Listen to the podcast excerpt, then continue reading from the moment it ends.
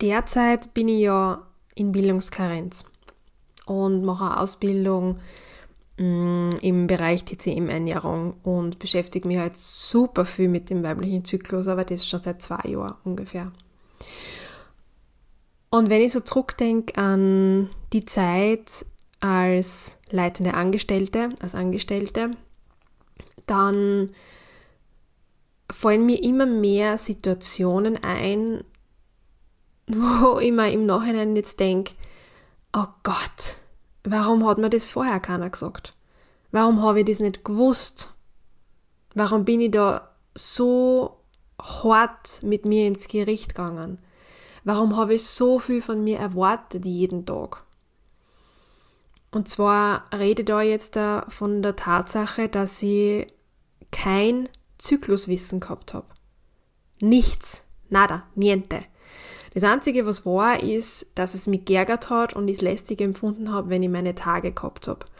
Mm, weil das waren einfach, ah ja, unangenehme Tage, wo du halt was verstecken hast müssen, wo es dir vielleicht auch nicht so gut gegangen ist, wo du in, in Meetings gesessen bist mit Bauchzwicken und du dir gedacht hast, wow, eigentlich mag ich mich nur hinlegen.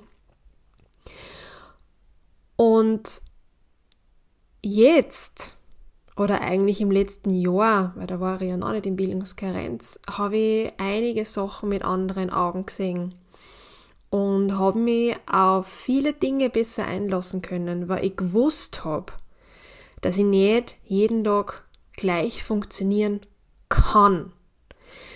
Es gibt vier Zyklusphasen. Ich gehe auf die jetzt nicht im Detail ein, aber jede Zyklusphase für sich ist anders. Warum? Es gibt andere Hormone, die dominant sind. Es gibt andere mh, mm, Emotionen, die vorherrschend sind. Dein Gehirn funktioniert einfach komplett anders in der jeweiligen Zyklusphase. Wirklich. Die Gehirnhälften kommunizieren schlicht anders miteinander. Das ist wissenschaftlich schon belegt. Und das nicht zu wissen, wie die Zyklusphasen auf dich wirken und welche Geschenke sie dir auch geben können, ist eigentlich der absolute Wahnsinn. Vor allem nämlich als junge weibliche Führungskraft, wo du eh schon strugglest mit den ganzen Herausforderungen, Anforderungen, die an dich gestellt werden. In schwierigen Zeiten noch dazu. Ja, also ich habe Gott sei Dank meine Abteilung damals gute zwei Jahre aufbauen dürfen mit wundervollen Menschen, die ich mir auch selber aussuchen konnte, ähm, bevor Corona kam. Und da sind wir dann reingeschlittert in eine digitale Welt von heute auf morgen. Die, das ganze Unternehmen ist da ein, reingeschlittert. Ich komme aus der Kulturbranche und da war es jetzt nicht gang und gäbe, dass du täglich ähm, Microsoft Teams Sitzungen gehabt hast. Das war komplett neu. Also diese klassischen, hört ihr mich, seht ihr mich, bist du da? Ich meine, das haben wir, ja, schon lang, wenn nicht sogar ein halbes Jahr oder länger gespielt teilweise. Und da habe ich eine gesettelte Situation gehabt. Mm, da habe ich ein Team gehabt, das sich 100% darauf eingelassen hat. Das heißt, diese Problematik war mal vorbei. Ähm, ich habe jetzt nichts mehr aufbauen müssen, was jetzt zum Beispiel die soziale Komponente betrifft, beziehungsweise ja, wir haben schon neue Kollegen dann auch dabei gehabt in dieser Zeit, die ja wir nur digital gesehen haben, das war schon herausfordernd. Und das war dann auch der, der Zeitpunkt, weil man hat ja halt relativ viel Zeit daheim gehabt, nicht? Ähm, wo ich mich damit wo ich mich begonnen habe, damit zu beschäftigen, wie ich als Frau funktioniere wie ich als Frau, als junge Frau, noch keine 30, diese mh, mm, Female Leadership Ansatz umsetzen will. Ich bin ja der Meinung, dass jede Führungskraft seinen, seinen oder ihren eigenen Stil finden muss.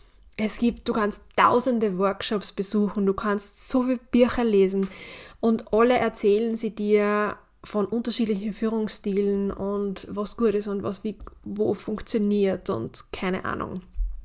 Aber aus meiner Perspektive ist es das Wichtigste, dass du authentisch bist, dass du ehrlich bist, dass du es schaffst, Vertrauen zu bilden, dass dir deine Leid vertrauen und dass du keine Masken aufsetzt, sondern dass du halt der Mensch bist, der du bist. Ja, du tragst Verantwortung.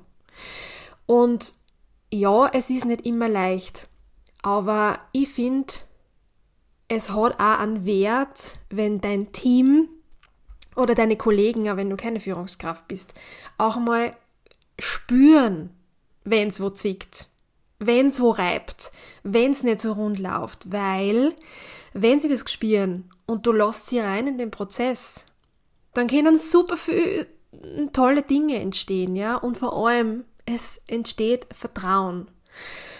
Du musst nicht jeden mit jedem befreundet sein oder jeden lieben, mit dem du zusammenarbeitest, aber Authentizität, finde ich, ist ein Schlüssel für ganz viele Sachen. Und du kannst als weibliche, junge Führungskraft vor allem, wie ich es damals war, nur authentisch sein, wenn du weißt, in welchem Rhythmus, in welchem Zyklus du lebst. Das geht gar nicht anders.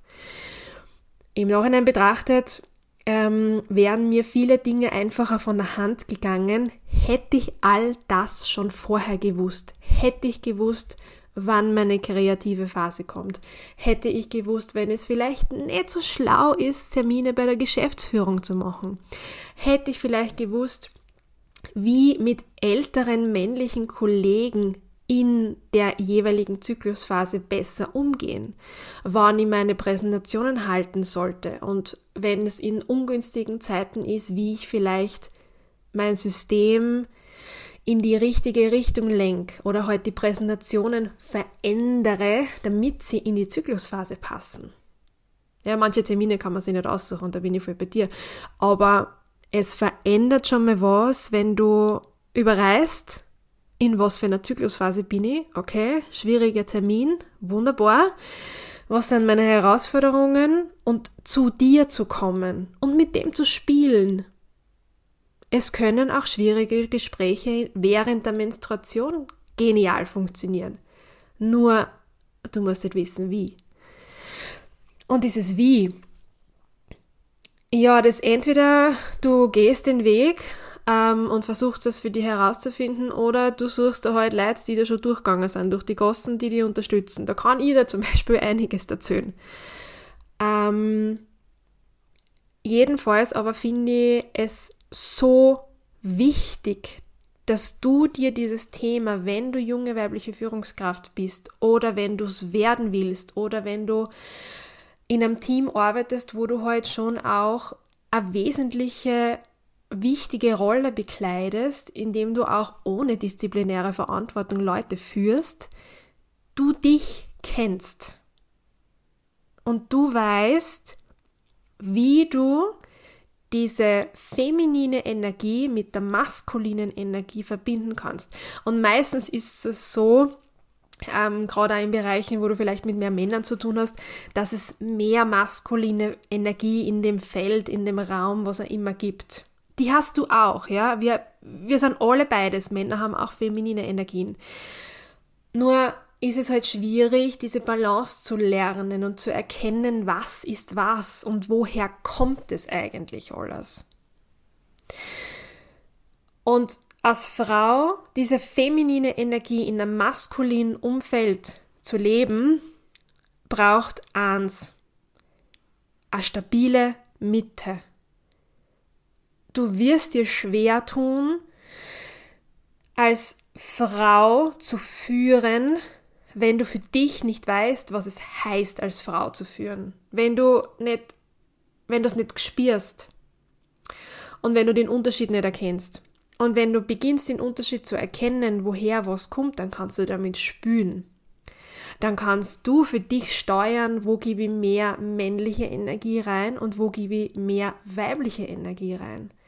Und mit weiblicher Energie meine ich jetzt nicht, ja, dieses vermeintlich emotionale und oh Gott, sie ist schon wieder zickig und man, sie nimmt alles so persönlich, sondern mit femininer Energie Ähm, es lässt sich am besten zusammenfassen als schöpferische Kraft.